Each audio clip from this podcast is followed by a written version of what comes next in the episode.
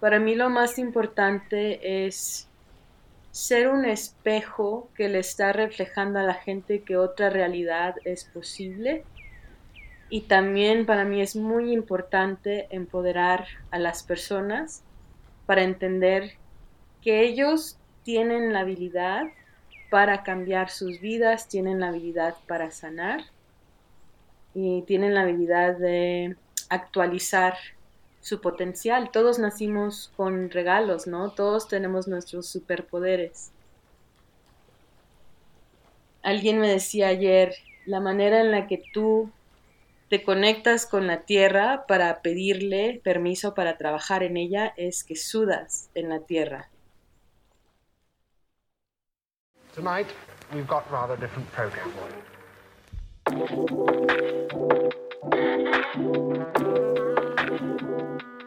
Hola, ¿qué onda? Yo soy Íñigo y quiero darte la bienvenida a este nuevo episodio de Tripeando, el podcast donde se recopilan las ideas que están movilizando al mundo y a la sociedad. Coleccionamos perspectivas, experiencias y aprendizajes de aquellas personas expertas que están empujando el cambio en algún aspecto de la vida. Me encanta lo que hago en Tripeando Podcast porque me dedico a conseguir conversaciones con personas expertas en temas que me llaman la atención y me dan demasiada curiosidad. Y no hay nada como poder perseguir esa curiosidad conectando con la persona que te va a resolver todas tus dudas. Por ejemplo, ¿cómo fue que llegué a Madre Jaguar? Madre Jaguar, por supuesto, es nuestra invitada el día de hoy.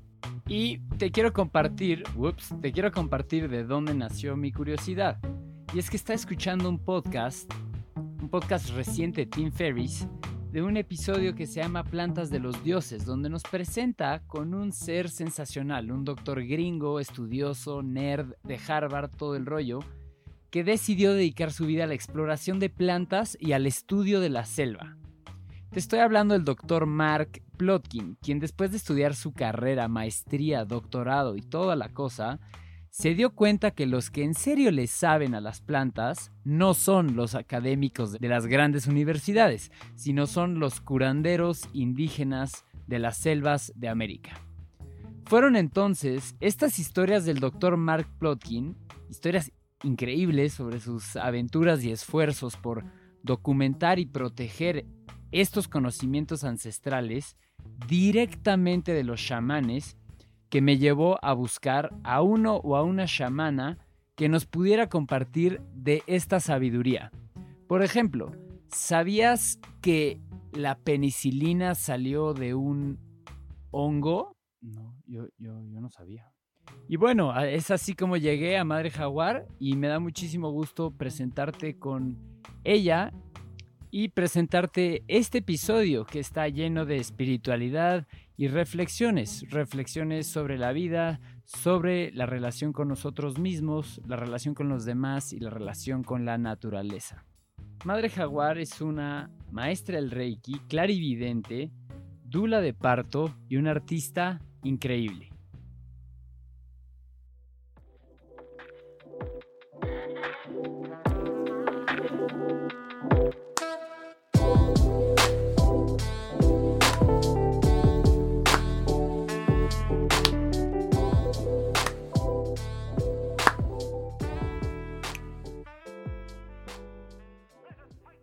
Hola, Madre Jaguar.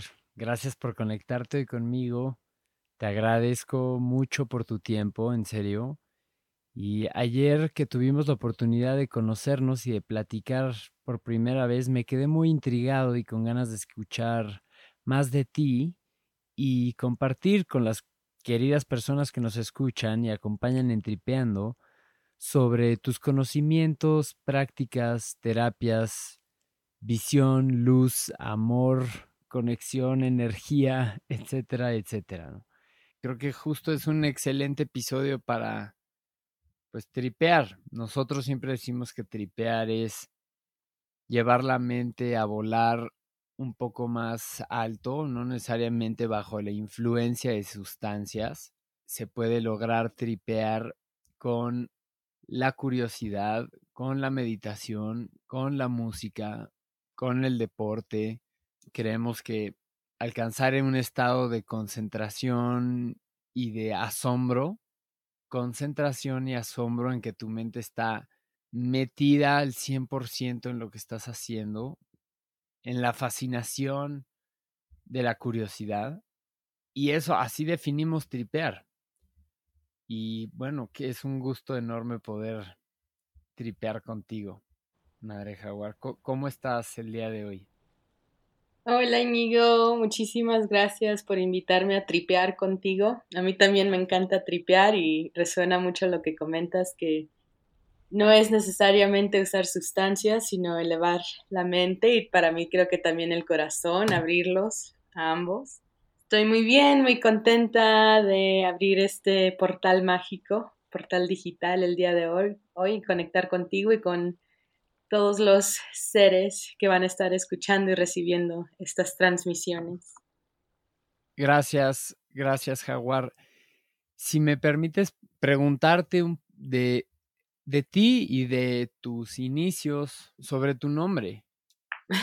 El nombre que, fue, que, que te fue dado por tus padres, ¿lo revisitas en alguna ocasión o Madre Jaguar es tu, es la nueva encarnación que recibiste y sobre todo qué significa para ti. Mm, gracias por preguntar. Pues mi nombre de nacimiento ah, que me dieron mis padres, que está en mi, en mi acta de nacimiento, es Tania Cacao.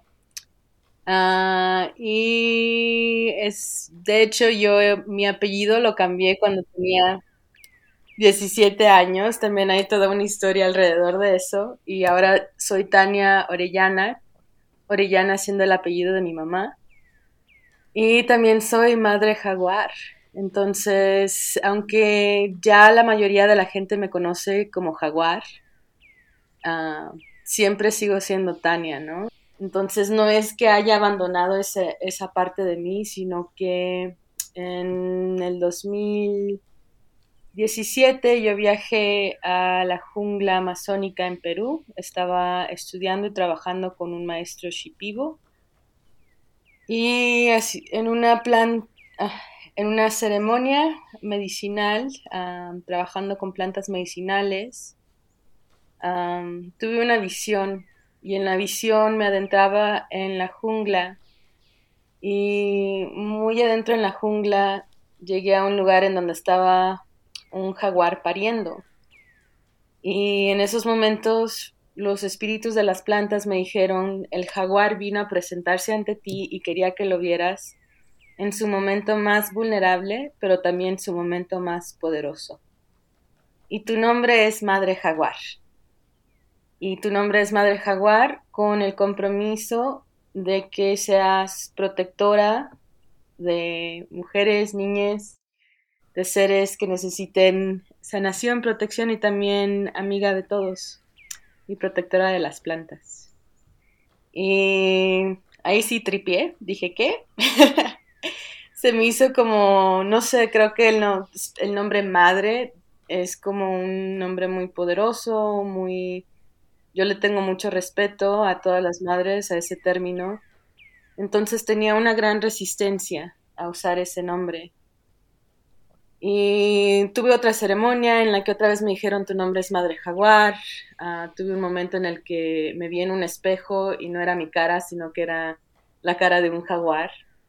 Y por seis meses las plantas me seguían diciendo tu nombre es Madre Jaguar, tu nombre es Madre Jaguar. Y yo seguía con la resistencia de no, ¿cómo le voy a decir a la gente que yo me llamo así? Suena muy pretencioso. Y empezó a pasar algo muy chistoso, que cada vez que me introducía a alguien y le decía mi nombre, inmediatamente lo olvidaban.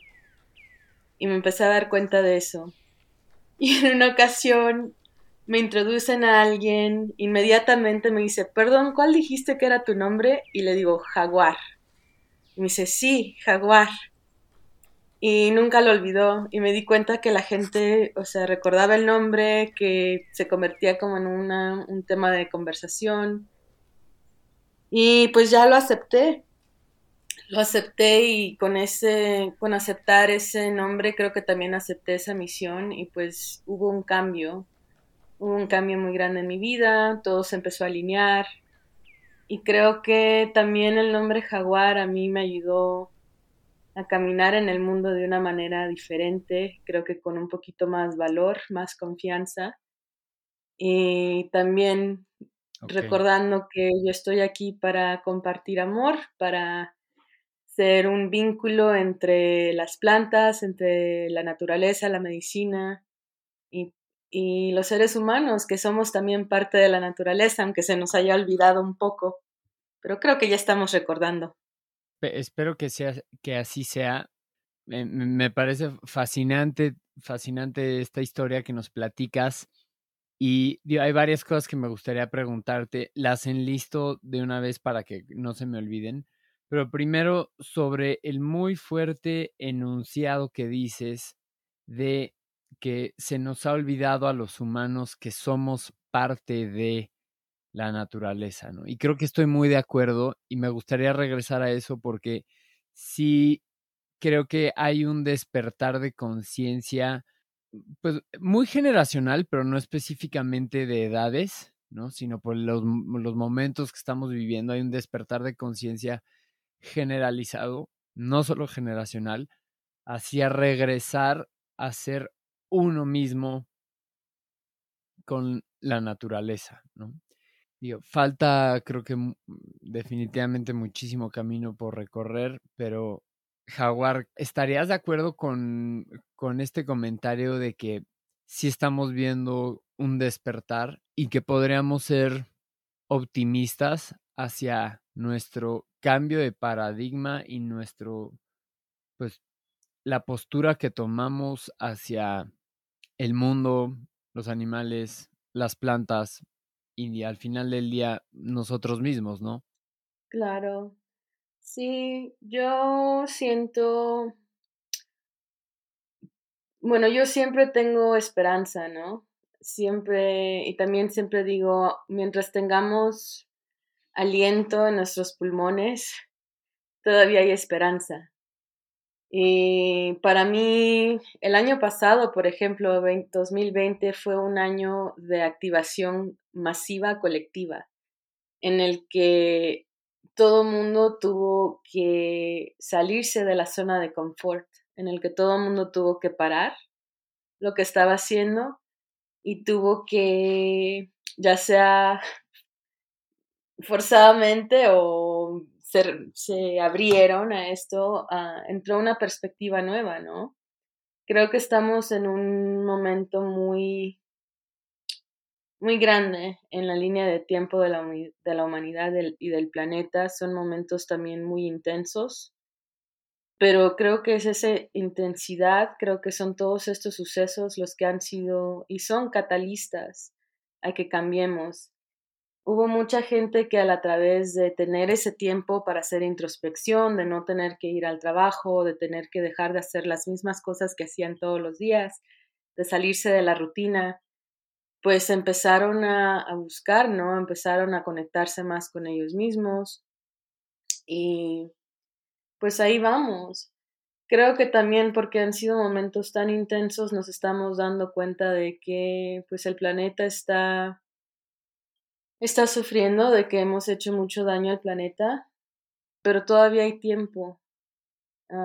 cuando nos conectamos con la naturaleza, cuando empezamos a hablar con las plantas, con los árboles, nos damos cuenta de que ellos tienen una conciencia. También, y no digo, no es solo nosotros hablar con ellos, sino que también escuchar lo que estos seres que están vivos, que tienen conciencia, que están compartiendo el planeta con nosotros, tienen que compartir.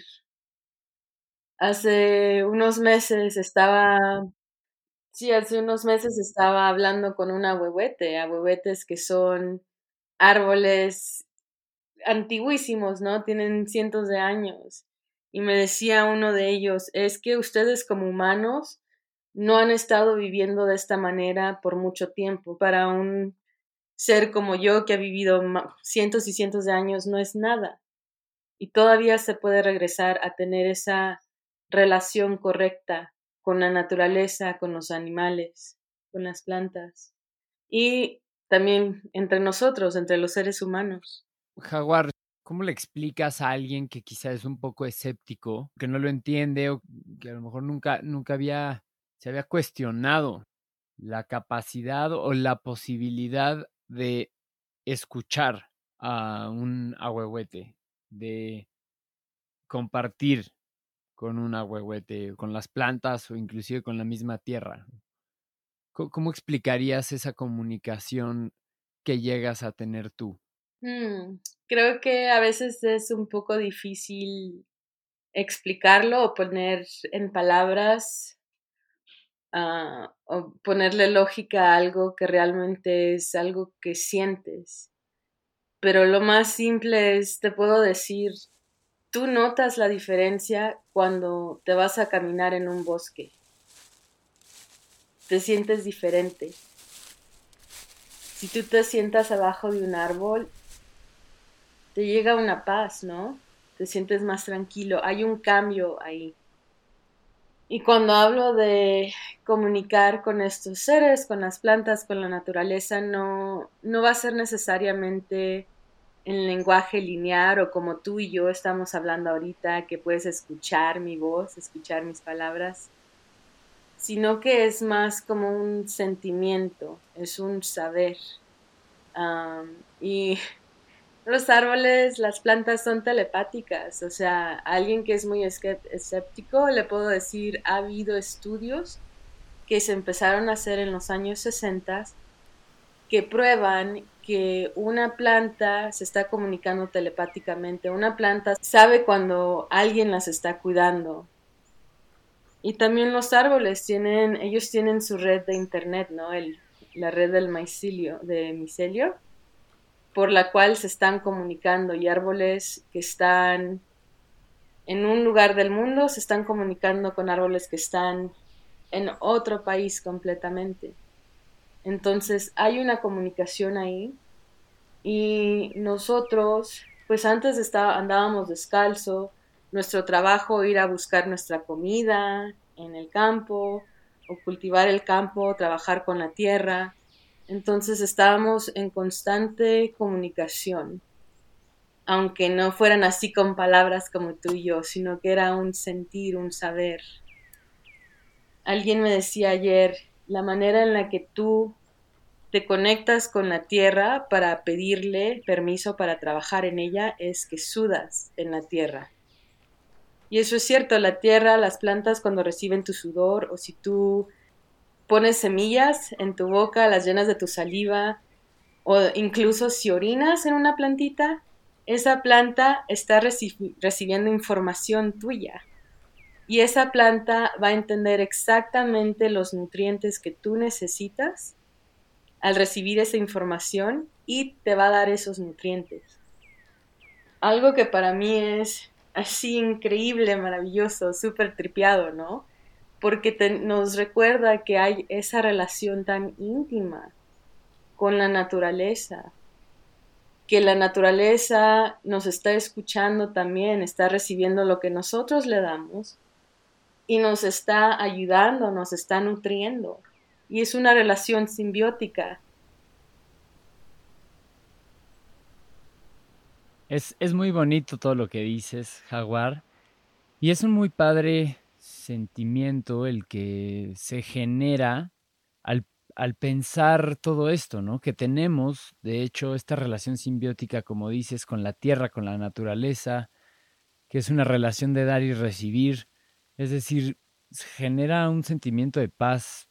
Y ahorita escuchándote lo comprobaba, ¿no? Y sabes qué, quisiera regresar a lo que platicábamos ahorita sobre transmitir este tipo de conocimientos o reflexiones a personas que son más escépticas. Porque pienso en, conocidos, por ejemplo, que estarán escuchando esto y les parecería difícil de creer, difícil de comprobar científicamente quizá. Pero me gustaría decirles que no es así. Me gustaría resaltar y aprovechar para recomendar documentación científica que se vuelve muy relevante para estos temas. Oye, que los árboles se comunican entre ellos, nah. Que los árboles se comunican con nosotros, nah.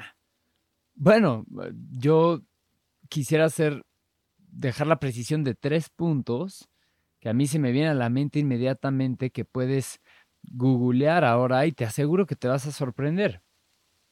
Y lo primero es lo que ya mencionabas, Jaguar, del micelio, esta vasta red de, de comunicación que existe entre los árboles por el subsuelo, que literalmente se extiende como redes neuronales por los bosques, uniendo las raíces de los árboles. Y el micelio es literalmente una red de hongos que conectan y comunican a las plantas entre sí y les sirve para su, su nutrición, para intercambiar nutrientes y sobrevivir, o inclusive hasta para competir y dañar a otro en esta carrera por la supervivencia. Entonces, ese primer punto fascinante. Y el segundo es que me acuerdo que en Japón existe una práctica que se conoce como baños de bosque, forest bathing, y dada esa práctica y estudio, se, bueno, dada esa práctica se estudió y se comprobó que estar en presencia de árboles mejora la salud. Es en serio, el aire que respiras no solo es más fresco y limpio, sino que mejora el sistema inmune y disminuye el blood pressure, la presión, perdón, disminuye la presión, reduce el estrés, aumenta los sentimientos de alegría y felicidad.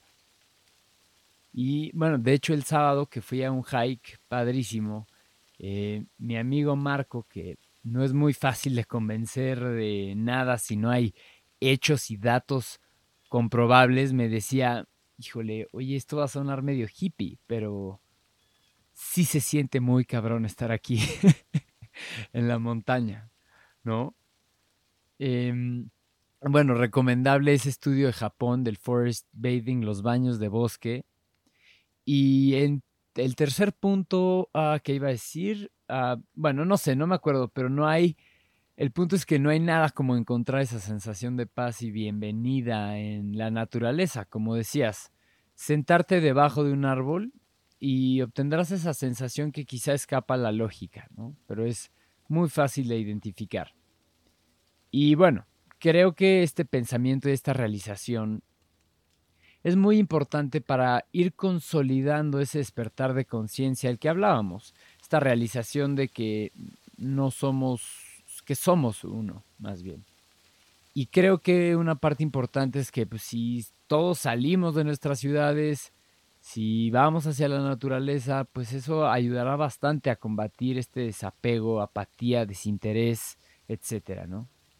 Y Jaguar, eso me lleva a preguntarte, pues, ¿cómo manejas y cómo controlas esa angustia o ese enojo que quizás te llega por por ver que estamos tan alejados de la naturaleza y que existe tanta destrucción, etcétera. Sí, sí, definitivamente. Y creo que si me pusiera a pensar, o si me enfocara mucho en eso, creo que pues sí me pondría súper triste. Y no es, es que no es tan, tampoco negar que están pasando cosas no muy chidas, que hay mucha destrucción, pero tal vez no es enfocarme en ese dolor, sino que usar ese dolor y también ese enojo, yo me enojo, o esa tristeza, enfocarla en tomar acción y en tomar acción inspirada, en tomar acción positiva. Y también recordar que o sea, aunque que no soy yo sola la que piensa así, sino que hay muchos, hay muchos que también se están dando cuenta de que pues tenemos que cuidar lo que tenemos, ¿no? Porque esto es nuestro, este planeta es nuestro, los árboles son nuestros, así como nosotros somos de ellos. Y sí, yo creo que es eso, es que hay que usar ese, esos sentimientos, no es hundirse en ellos, sino que usarlos como esa fuerza que te va a lanzar a que inicies algo bonito y a que crees cambio positivo. Y puedes y tampoco estoy y también es como entender que no estoy diciendo ah sí vamos todos a la, naturaleza ah, olvidemos la tecnología ciudades y todo sino que es más bien encontrar un balance porque la tecnología que tenemos en estos momentos es muy muy padre. O sea, gracias a la tecnología que tenemos tú y yo podemos estar teniendo esta conversación, ¿no? Y la gente que nos está escuchando puede escuchar. Entonces, hay un lado positivo, que se puede usar esta tecnología para apoyar los procesos naturales. Y creo que necesitamos más personas ah, que estén haciendo eso, más personas que estén creando tecnología para apoyar, apoyar los procesos de la naturaleza que a la vez nos están apoyando a nosotros. Mm. De acuerdo. Eh, Jaguar, ahorita que platicábamos de este sentimiento de estar frente a un árbol milenario, ¿no? O en un bosque, me surge la duda, tú ahorita estás en Tepoztlán. ¿Qué tiene Tepos que se caracteriza por tener esta vibra y esta mística tan especial? ¿Qué sientes ahorita estando ahí en ese lugar? Definitivamente las montañas son los árboles, es la naturaleza y también es la gente que está aquí. Aquí hay muchas, muchas historias de gente que se ha sentido llamada a venir a este lugar. Yo lo veo como un vortex energético. Nosotros le llamamos la licuadora cósmica porque te llama, te jala, te licúa, te cambia por completo, te alquimiza y cuando estás listo te, te vuelve a sacar. entonces, Sí, creo que es una combinación de esos elementos. Han sido los rezos ah, de gente que ha venido aquí, que ha peregrinado aquí por miles y miles de años. Son estas montañas tan impresionantes que yo cuando las veo digo, wow, parecen templos. Y también todos los árboles, toda la fauna que hay en este lugar y la combinación de la gente que está aquí, que ha llegado, ah, que también está haciendo cosas muy bonitas. Bueno, siento ya ahora yo una atracción muy fuerte hacia la licuadora que me está jalando, pero eh, bueno, debería de ir a Tepoztlán y pagarte una visita. Igual creo que podemos invitar al público, a todos los que, a toda la audiencia, a los que se interesen, que pues te vayan a conocer. Em, Por supuesto, aquí tienes tu casa cuando quieras. Bueno, muchísimas gracias. Jaguar, preguntarte ahora si nos pudieras contar cómo es que has ido aprendiendo y estudiando estas prácticas que has ido adquiriendo con el tiempo. Y bueno, ¿cómo te defines a ti misma? ¿Te consideras una curandera, una sanadora, una protectora como madre jaguar? Eh, ¿Cuál es tu misión? Exacto, ¿cuál es tu misión y visión como madre jaguar? Sí, pues yo no diría que soy sanadora, o sea, sanadora en términos de que sí estoy constantemente trabajando conmigo misma y sanando. Sanando yo misma. Pero yo no sano a la gente, la gente es la que sana, es la que decide sanar. Yo me considero más bien una rezadora. Yo hago mis rezos, yo facilito espacio, creo espacio para que la gente pueda conectarse más profundamente consigo misma y ahí pueda encontrar su sanación, ahí pueda encontrar su luz. Y pues mi historia, creo que tengo que compartirla también un poquito, es que yo siempre he sido una persona pues muy sensible, muy intuitiva al punto de burla, ¿no? Y al punto de mm. sentirme súper como la rara siempre del grupo desde que era una niña. Ah, de niña me encantaba platicar con las flores, explorarlas y les decía a los otros niños, es que las flores tienen mensajes para nosotros y ah, me separaban del grupo, ¿no? Entonces, ah, y también en casa, crecí en una casa súper católica en la que no se hablaba de eso, en la que se me decía que me estaba imaginando las cosas y tenía sueños proféticos, tenía visiones y tenía una intuición muy fuerte, pero a través de todo eso y de sentirme como rechazada por ser yo misma, lo apagué, me desconecté de esa parte de mí. Y ya como adulto, cuando tenía 19, 20 años, empecé a abrir esas puertas una vez más.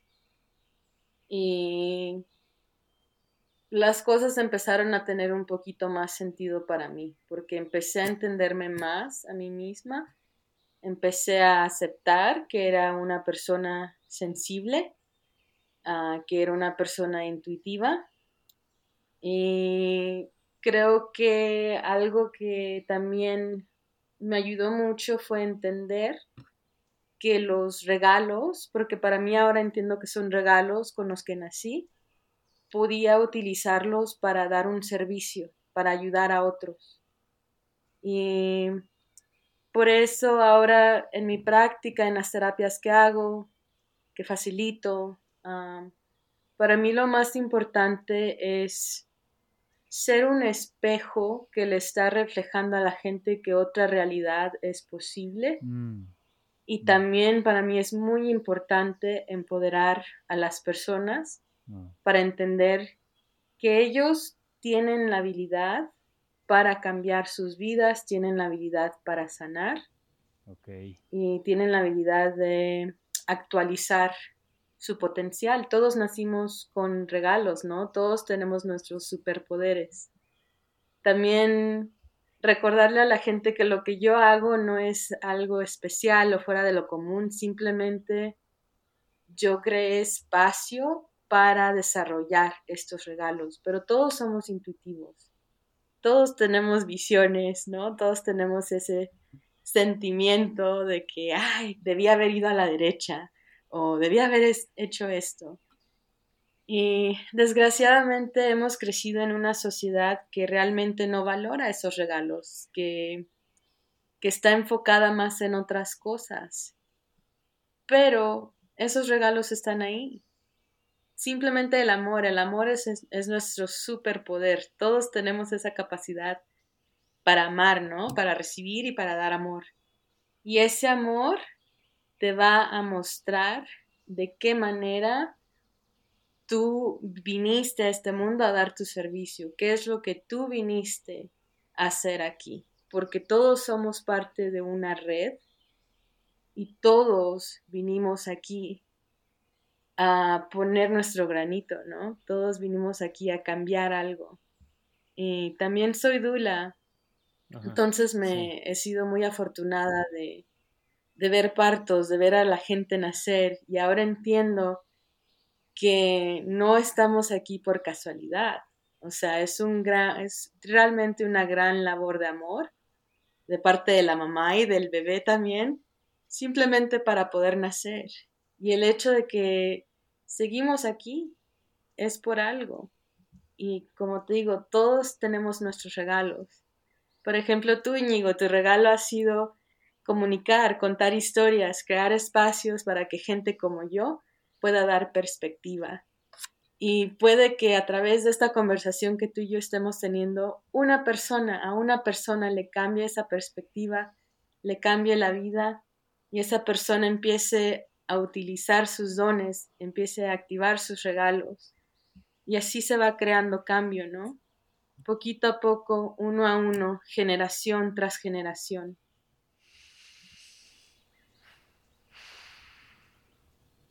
Muchas gracias, Jaguar, por esas lindas palabras. Me quedo con que creas espacios, eres una creadora de espacios para que la gente pueda conectar consigo misma a un mayor nivel de profundidad y generar esa reflexión.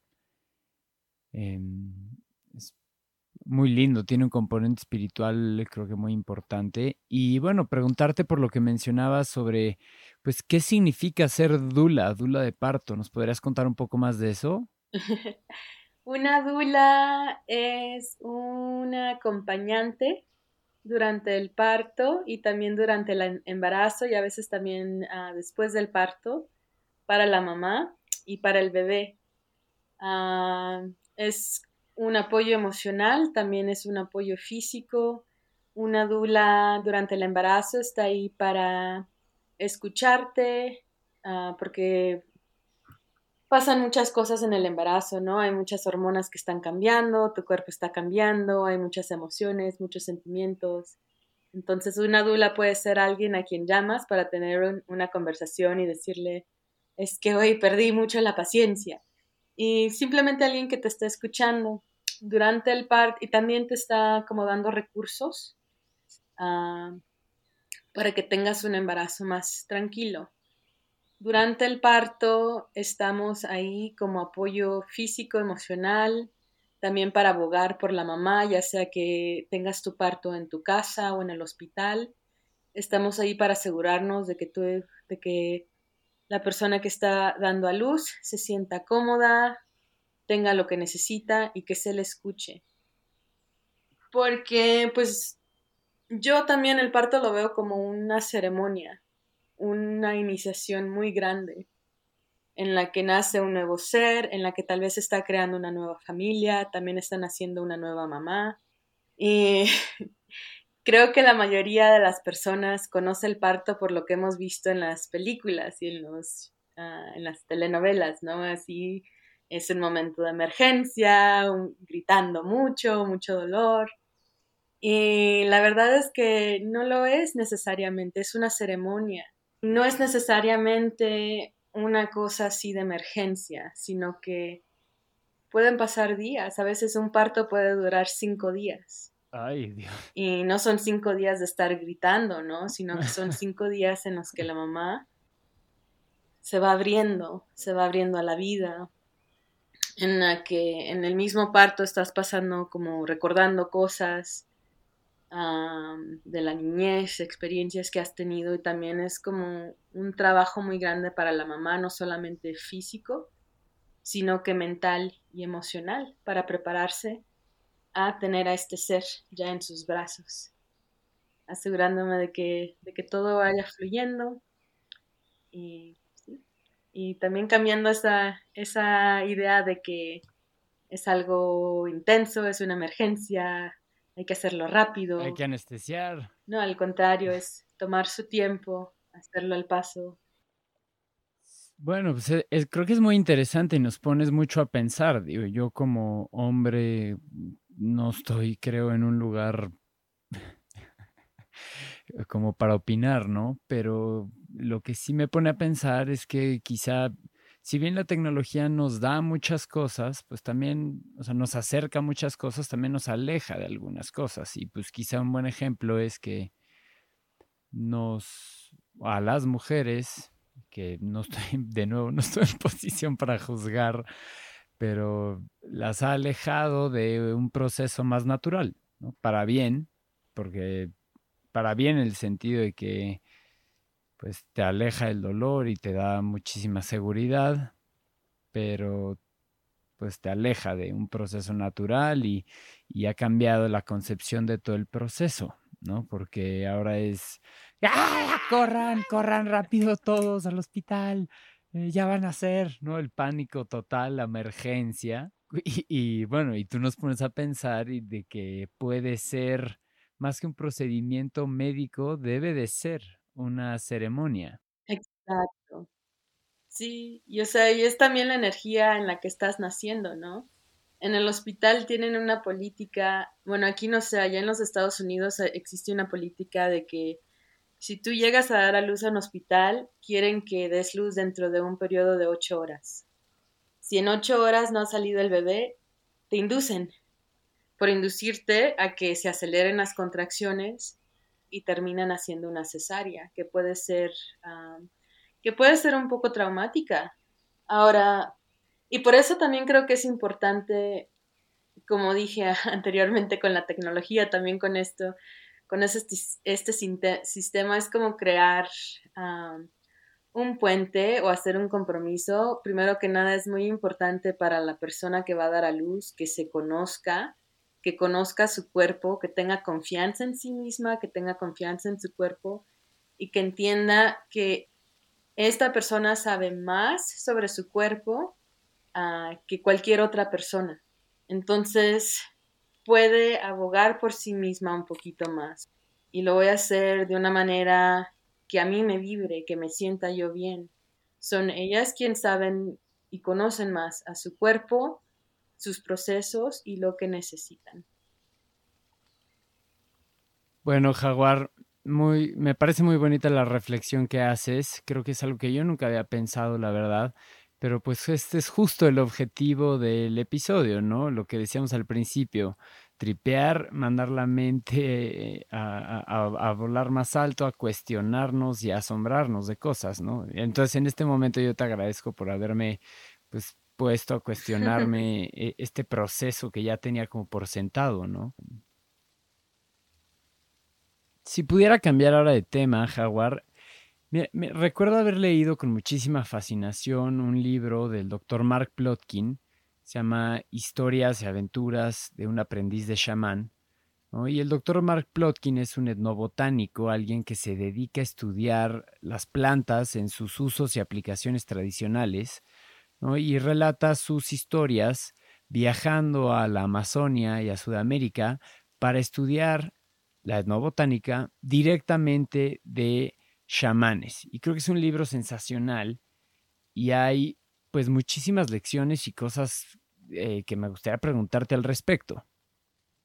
Pero en específico, la pregunta obligada ahorita creo que es si nos pudieras contar cuál ha sido tu acercamiento, tu involucramiento, tu estudio, pues con estas prácticas chamánicas que involucran, no sé, componentes como la psilocibina, el teonanacatl, la piel de los dioses, o la ayahuasca o el peyote, etcétera, que pues, durante años se han utilizado con connotaciones espirituales, siendo también a la vez un tabú porque son componentes muy poderosos, ¿no? Pero ahora el debate se centra en sus potenciales aplicaciones médicas, como ya te decía.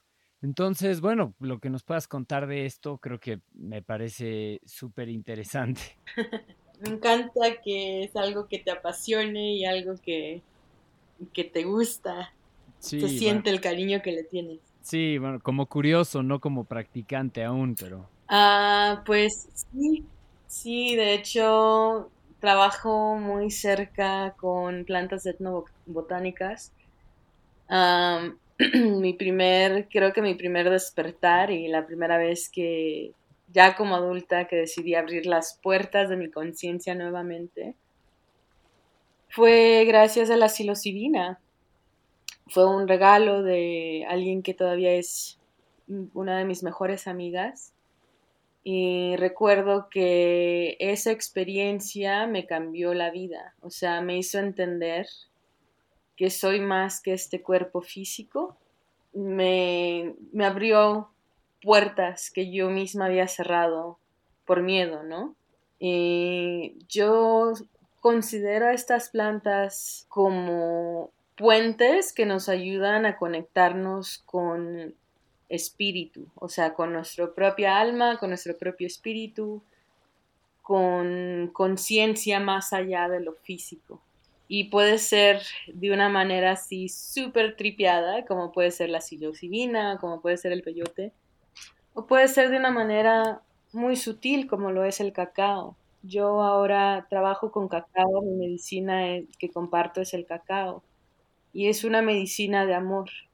Es una medicina que te ayuda a abrir tu corazón nuevamente, a recordar que eres amor hecho visible. Entonces yo le tengo mucho, mucha apreciación a la etnobotánica, a las plantitas medicinales, a las maestras, porque como te digo, me han cambiado la vida y también he podido ser testigo de cómo estas plantas ayudan a las personas, les ayudan a, recordar su origen divino, les ayudan a recordar que son más que un, trabajo, ¿no? Son más que ah, una personalidad que se haya, a la que se hayan apegado, son más que una relación.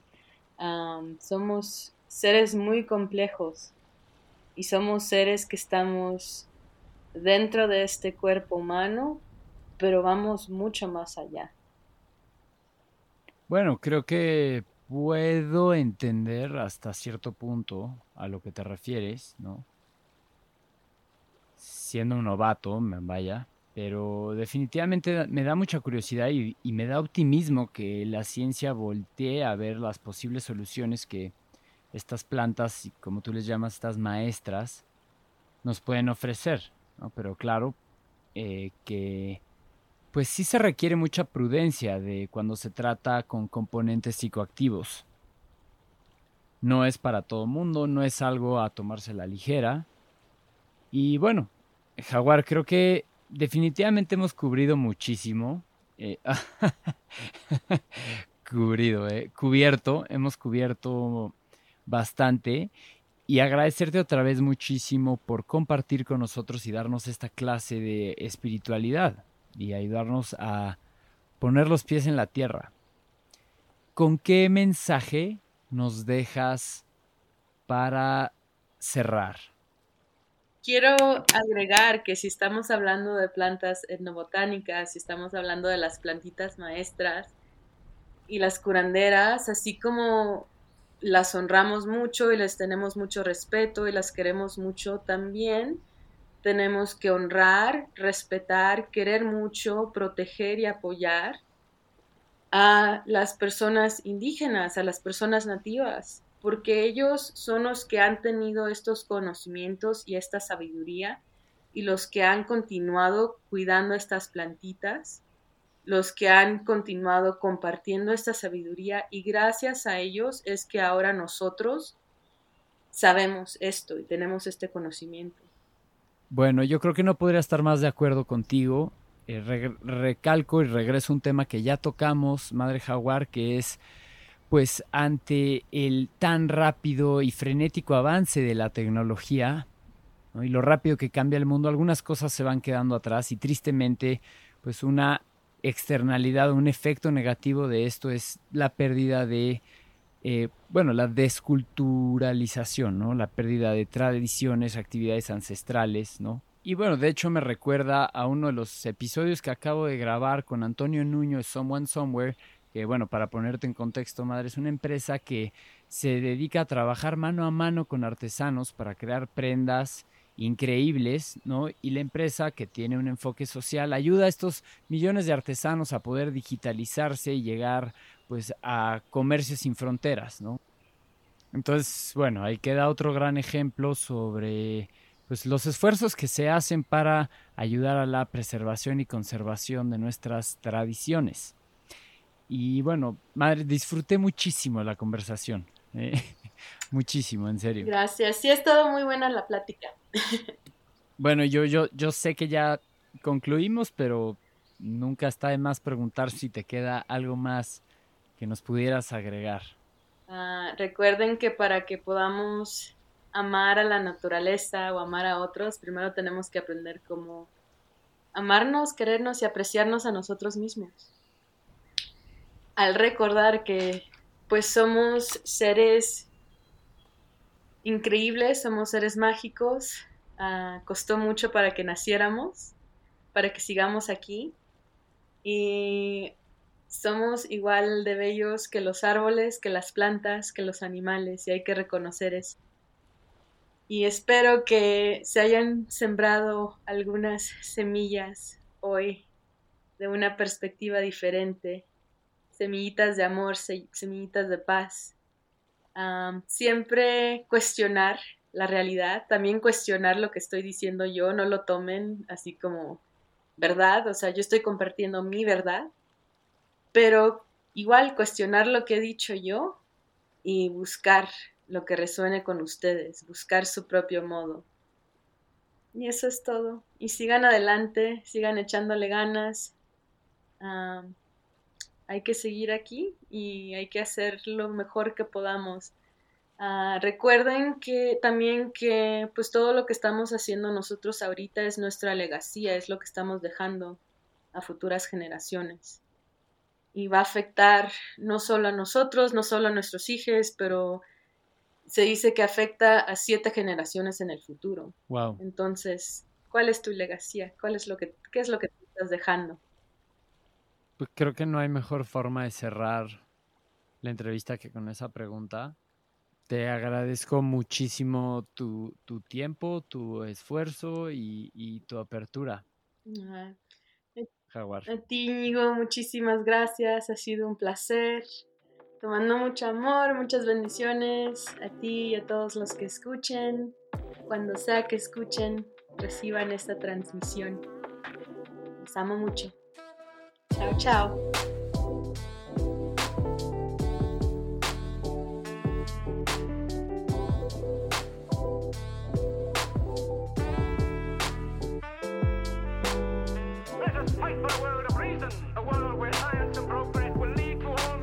Why do we crystallize imagination? I have my mind. Mind needs books like a sword needs a whetstone. sword. Artificial intelligence could spell the end of the human race.